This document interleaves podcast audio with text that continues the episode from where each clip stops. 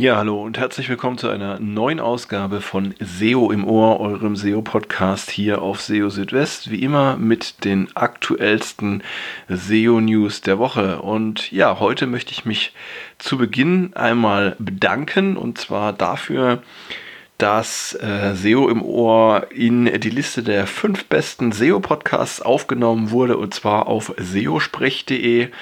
Ja, und äh, das Ganze in einer recht, äh, wie soll ich sagen, prominenten Nachbarschaft. Also da ist zum Beispiel auch Search of the Record von äh, Google mit dabei oder auch Alles auf Start von äh, Markus Hövener. Da habe ich mich natürlich jetzt sehr, sehr drüber gefreut über diese Aufnahme und äh, ja, einen ganz persönlichen Dank möchte ich an dieser Stelle dann auch an den Patrick Sabramovic äh, richten. Ähm, für die Aufnahme in diese Liste. Das ist wirklich eine schöne Nachricht gewesen. Ja, und ähm, heute geht es um das Thema Google Core Update nochmal. Und zwar ist das Google Core Update ja inzwischen auch offiziell abgeschlossen, beendet. Und es ist Zeit, ja, so ein bisschen äh, zu gucken auf die Rankings und die Sichtbarkeit, wie die sich verändert haben. Ähm, und ja, wir haben auch noch einen kleinen Blick auf eine auf eine Analyse, die ja so ein bisschen äh, auf einen konkreten Fall schaut. Außerdem gibt es auch noch Meldungen zu diesen Themen. Ähm, auch unter Mobile First ist äh, die Desktop-Version einer Website Canonical oder sollte Canonical sein.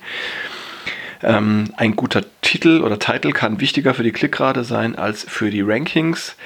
Das alte Structured Data Testing Tool von Google wird es auch weiterhin geben, allerdings in etwas abgewandelter Form und Google testet zurzeit erweiterbare Descriptions in den Suchergebnissen.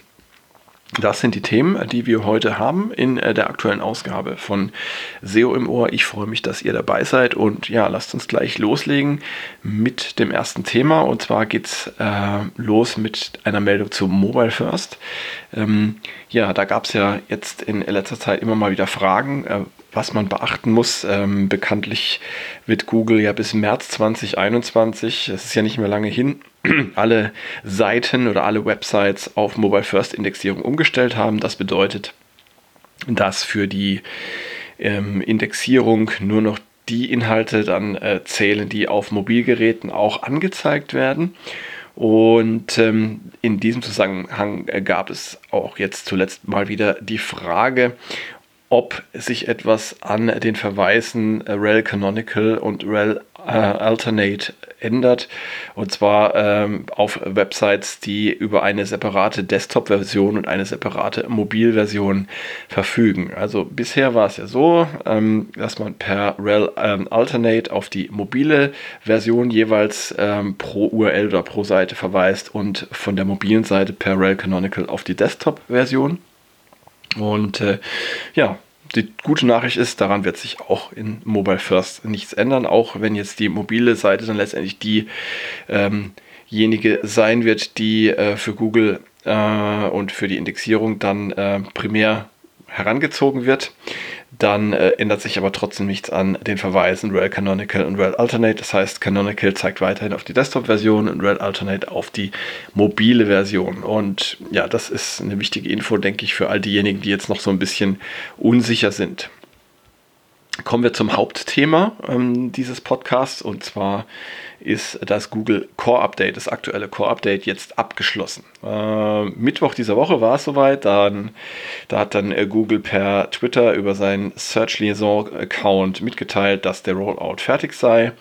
Und ja, es gab ja jede Menge Turbulenzen im Lauf dieses fast zweiwöchigen ähm, äh, Core-Updates. Da gab es dann wirklich auch ähm, Aufs und Ups bei manchen Websites, auch äh, eine Umkehrung der Effekte teilweise. Also Websites, die zu Beginn stark an Sichtbarkeit verloren hatten, konnten dann äh, im Zuge des Updates wieder diese Verluste ausgleichen oder sogar ähm, darüber hinauskommen. Aber auch umgekehrt, Websites, die zu Beginn ähm, ja, an Sichtbarkeit gewonnen hatten, haben dann mit der Zeit ähm, ja auch wieder so ein paar ähm, Abstriche machen müssen oder sind sogar am Ende dann unterhalb des Ausgangswerts gelandet. Und ich bin jetzt da in diesem Zusammenhang auch noch auf einen schönen Beitrag, der ist jetzt recht aktuell, äh, vom 18. Dezember gestoßen, vom Olaf Kopp auf seiner, auf seiner Website semdeutschland.de. Und da hat er das Ganze tatsächlich mal anhand seiner eigenen Website oder anhand von SEM Deutschland ähm, dargestellt und hat dann ähm, verschiedene Einflussfaktoren auch beleuchtet, wie zum Beispiel die Content-Qualität, die Suchintention oder auch EAT. Äh, dieser Begriff stammt ja aus den Google Search Quality Rater Guidelines.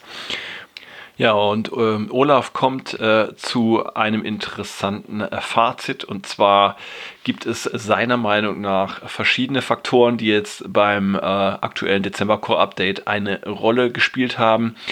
Und zwar die Suchintention, dann eben EAT und auch die Content-Qualität. Ja, und ähm, EAT und die objektive Content-Qualität, die ähm, werden als eher unterschwelliges Einflussmerkmal bezeichnet in dem Beitrag, ähm, da es bei der Qualität noch immer recht deutliche Unterschiede gäbe. Also das kann man zum Beispiel daran sehen, dass es immer noch ähm, Inhalte mittlerer Qualität gibt, die recht gut ranken, ähm, aber die dafür von starken und autoritären Quellen stammen. Ähm, und das äh, deutet auf einen ja, recht starken Einfluss äh, von EAT hin. Ähm, ich persönlich, wenn ich jetzt äh, nochmal meine Erfahrung hier einbringen darf, ähm, ich sehe das ähnlich wie Olaf. Also ich glaube auch, dass ähm, ja die Suchintention tatsächlich bei diesen Updates die die wichtigste Rolle spielt, beziehungsweise wie passen Sucheintention und die von Google angenommene Relevanz der Seiten jeweils auch zusammen. Also es muss also einmal ähm, der Fall sein, dass tatsächlich ähm, eine, eine Seite für ein Keyword zu der jeweiligen von Google unterstellten äh, User Intention oder Nutzerintention passt. Und dann muss, müssen die Inhalte auch noch ähm, ja, relevant sein und dann möglichst auch noch hochwertig in Kombination außerdem mit EAT. Und es gibt eigentlich einen ganz einfachen Weg, ähm, ähm, was Google für bestimmte Keywords haben möchte. Und da muss man sich einfach nur mal die äh, top-rankenden Seiten anschauen. Manchmal hilft da auch wirklich ein, ähm, ein Konkurrenzvergleich, indem man da einfach mal ähm, schaut, wie ähm, äh, schneidet denn äh, die Konkurrenz für bestimmte Suchanfragen ab und wenn sie besser abschneidet, was machen die denn anders? Ja, ich hatte jetzt gerade zum Beispiel selbst in einem Projekt ein Beispiel. Mh, mm, da gab es eine Suchanfrage, für die die Website eines Kunden ja ähm, unter ferner Liefen rangierte, so um Platz 30 und die Konkurrenzseite dafür, die ähm, auf Platz 1 stand, ähm, ähm, die unterschied sich äh, komplett von der Seite des Kunden. Und zwar handelt es sich bei der Konkurrenzwebsite um eine Kategorieseite, also es war eine Seite mit äh, einer Auflistung verschiedener Produkte in der Übersicht, wohingegen die bestrankende Seite meines Kunden eine Produktlandingpage war, weil er einfach keine passende Kategorie für diese Suchanfrage angeboten hat. Ähm, daraus habe ich dann das Fazit gezogen, wenn du eine solche Kategorieseite noch nicht hast, lieber Kunde, dann versuche doch eine solche Seite anzulegen oder den Zuschnitt deiner Kategorien einfach ein bisschen anders zu machen, damit damit du auch eine passende Kategorie eben für so eine Suchanfrage hast. Ja, und das ist jetzt nur ein Beispiel, wie man an eine solche Sache rangehen kann. Lange Rede, kurzer Sinn. Ähm, ihr solltet jetzt nochmal ähm, auf die Sichtbarkeit bzw. die Rankings äh, der wichtigsten Keywords eurer Website schauen und gucken, wie sich das Core-Update für euch ausgewirkt hat. Denn ja, es ist jetzt zumindest mal davon auszugehen, dass die größten Turbulenzen vorbei sind. Es kann natürlich immer wieder zu Veränderungen der Rankings kommen, auch außerhalb von größeren Updates, das wissen wir. Aber ich denke, jetzt wäre ein guter Zeitpunkt, einfach mal äh, eine Bilanz zu ziehen und äh, nachzuschauen, was da unterm Strich rausgekommen ist. Genau, machen wir weiter mit der nächsten Meldung. Und zwar geht es jetzt um äh, eine, ja, wie soll ich sagen, eine grundlegende ähm, SEO-Thematik, eine grundlegende On-Page-SEO-Thematik. Und zwar geht es um den Seitentitel bzw. den Titel, wie man auch gerne sagt. Ähm, zum Titel wurde ja schon viel erzählt und ähm, ich denke, wir müssen jetzt hier auch die, die ganze Geschichte des Titels nicht mehr ähm, ausbreiten, nur so viel. Titel hat zwei wichtige Eigenschaften ähm, für eine Website. Erstens wird er von Google für oder zur Berechnung der Relevanz ähm, einer Seite verwendet. Und zweitens kann der Titel auch Auswirkungen auf die Klickrate haben, wenn Google den Titel eben auch verwendet, um ihn im Suchergebnis bzw. im Snippet anzuzeigen. Und äh, genau um diese Klickrate ging es in einem ja, Google Search Central SEO Office Hours Termin, ja, ähm, früher einfach Webmaster Hangout genannt. Ähm, da hat nämlich der John Müller erklärt, dass ähm, aus seiner Sicht zumindest oftmals der Titel ähm, oder der Einfluss des Titels auf die Klickrate wichtiger sei als auf die Rankings. Ähm, ein gut formulierter Titel könne nämlich dazu beitragen, ähm, einerseits, dass Google die Relevanz einer Seite besser verstehe, ähm, aber vor allem eben, dass im Hinblick auf die Nutzerinnen und Nutzer ähm, gute Titles dazu beitragen können, äh, ja, dass diese gleich erkennen können, worum es eben auf der Seite geht und ob das zu ihrer Intention, haben wir ja wieder das Thema äh, Nutzerintention, ob es zu ihrer Intention passt. Und es wurde da auch ein schönes Beispiel diskutiert, und zwar, wenn ihr ähm, einen Blumenlieferdienst habt in einer bestimmten Stadt, sagen wir mal ähm, in Hamburg, also Blumenlieferdienst Hamburg, dann ist es sicherlich besser im Titel eben Blumenlieferdienst Hamburg zu schreiben, als zum Beispiel Blumen, grüne Blumen, gelbe Blumen, blaue Blumen Hamburg. Ähm, auch wenn ihr jetzt zum Beispiel äh, solche Blumen im Sortiment habt und das für euch Keywords sind, die für euch wichtig sind.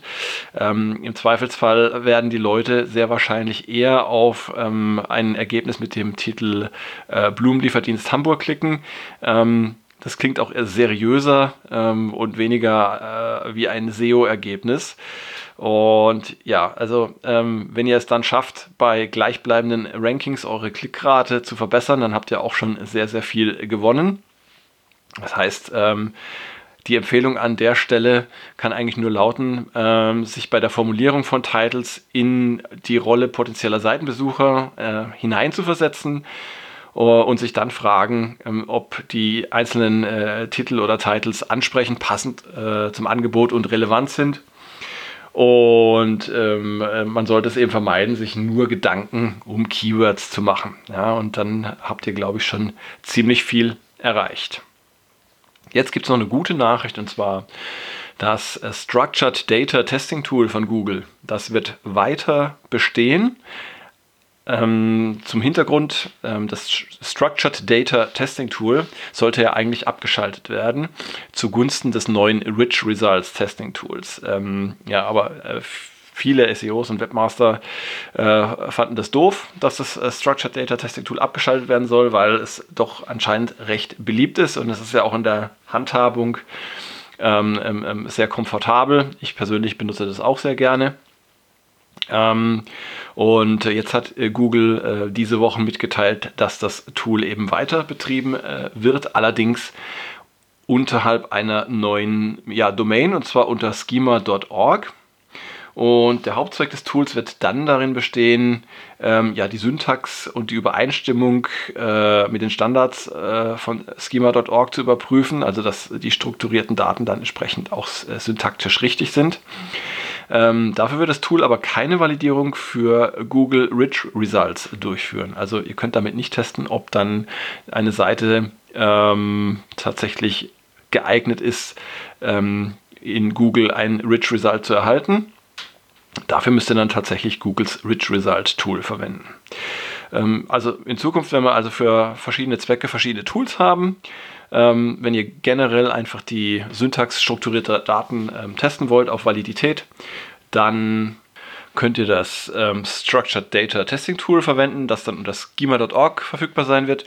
Und wenn ihr konkret wissen wollt, ob eine Seite geeignet ist für ein bestimmtes Rich Result, dann verwendet einfach das Rich Results Testing Tool, das weiterhin von äh, Google bereitgestellt wird, direkt ähm, da, wo ihr es jetzt auch schon finden könnt.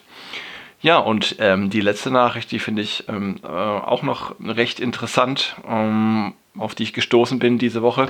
Und zwar geht es dabei um einen Test, den Google aktuell durchführt, mit erweiterbaren Descriptions im Snippet. Und zwar ähm, ist es so, ihr könnt bei diesen Suchergebnissen, die da im Test angezeigt werden, mit Hilfe eines Klicks auf ein bestimmtes Icon, was sich ähm, links unterhalb des Titles befindet, die Description ausklappen und dabei dann äh, den, äh, die angezeigte Textmenge der Description deutlich erhöhen. Ich habe das mal nachgezählt anhand eines Snippets. Da gab es eine Steigerung von 142 Zeichen auf über 250 Zeichen. So, und ähm, manchen von euch wird es vielleicht bekannt vorkommen. Wir erinnern uns, im Jahr 2017 hatte Google vorübergehend die Anzahl der darstellbaren Zeichen für die Description erhöht und ja auch damals auf deutlich über 200. Und das hat dann dazu geführt, dass auf vielen Websites und Webseiten äh, die Meta-Description verlängert wurde, um diesen ja, verfügbaren Platz auszunutzen. Allerdings wurde das Ganze dann im folgenden Jahr wieder eingekürzt. Und äh, ja, mit dem Ergebnis, dass zumindest manche dann sich auch genötigt sahen, ihre Meta-Description wieder entsprechend ähm, ja, abzukürzen. Und muss man schauen, ob jetzt dieser Test, ob der dann auch tatsächlich dann ähm, tatsächlich auf breiter Ebene dann ähm, ein neues Feature mündet, was dann für alle verfügbar sein wird. Dann haben wir wieder eine längere Description, die wir ähm, ausnutzen können und wir können, ja, wenn wir das wollen, die Meta-Description auch wieder erweitern. Dann würde ich aber tatsächlich dazu raten, das Ganze so ein bisschen zweigeteilt zu machen, dass man praktisch einen ersten Teil hat einer Meta-Description, die sozusagen in dem bisher verfügbaren, ähm, die sich in dem bisher verfügbaren Zeichenraum bewegt, Zeichenanzahlraum und dass man da schon die ja, die wichtigsten Infos reinpackt und dass man dann für all diejenigen, die das dann ausklappen, ähm, noch weitere Informationen bringt, die aber dann nicht unbedingt direkt im Snippet benötigt werden. Also man sollte schon aus dem ersten Teil dann genau er ersehen können, worum es auf der jeweiligen Seite geht. Aber ob das dann tatsächlich ein neues Suchfeature wird oder ob es beim Test bleibt, das wissen wir nicht so genau. Ja, und damit sind wir auch schon wieder am Ende von SEO im Ohr. Ich freue mich, dass ihr dabei wart und dass ihr eingeschaltet habt. Ich freue mich auch immer über Feedback äh, von euch. Kommt ja auch immer ziemlich viel rein und ich äh, bin da auch dankbar für Tipps, für Vorschläge, was man noch verbessern kann, sei es inhaltlich, sei es technisch. Ähm, lasst mich einfach wissen, wenn ihr irgendwas noch ähm, optimierungswürdig findet und ich versuche das dann auch zu berücksichtigen. Jetzt wünsche ich euch erstmal ja, ein schönes Wochenende oder eine schöne Woche, je nachdem, wann ihr das jetzt gerade hört. Und ähm, falls wir uns nicht mehr ähm, sprechen und hören sollten, schon mal ein frohes Fest, schöne Weihnachten. Genießt die Feiertage, ruht euch aus und vor allem bleibt schön gesund. Passt auf euch und auf eure äh, Mitmenschen und Mitlebewesen auf. Und ähm, ja, ich würde mich auf jeden Fall freuen, wenn ihr das nächste Mal auch wieder einschaltet. Die nächste Ausgabe von SEO im Ohr gibt es dann trotz äh, Jahreswechsel und Weihnachten und allem äh, am nächsten Wochenende. Und ich halte euch auch zwischendurch mit äh, neuen Beiträgen auf SEO Südwest auf dem Laufenden. Auch da geht es durchgehend weiter. Und ähm, auch über Weihnachten und äh, Silvester hinweg. Wenn es etwas Neues gibt, erfahrt ihr es bei mir ziemlich, ziemlich früh, manchmal sogar zuerst. Und ja, von daher freue ich mich, wenn ihr auch weiterhin dabei bleibt. Und jetzt äh, verabschiede ich mich erstmal. Macht's gut. Ciao, ciao. Euer Christian.